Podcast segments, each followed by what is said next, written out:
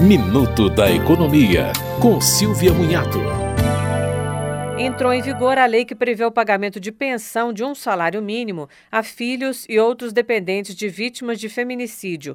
O pagamento do benefício pretende evitar que crianças e adolescentes sejam tirados dos cuidados de suas famílias, como tias e avós, e levados para instituições.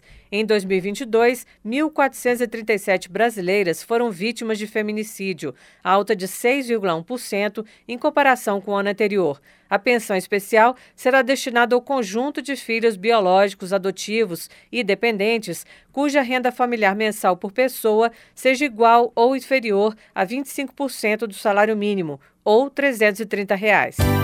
Você ouviu Minuto da Economia, com Silvia Munhato.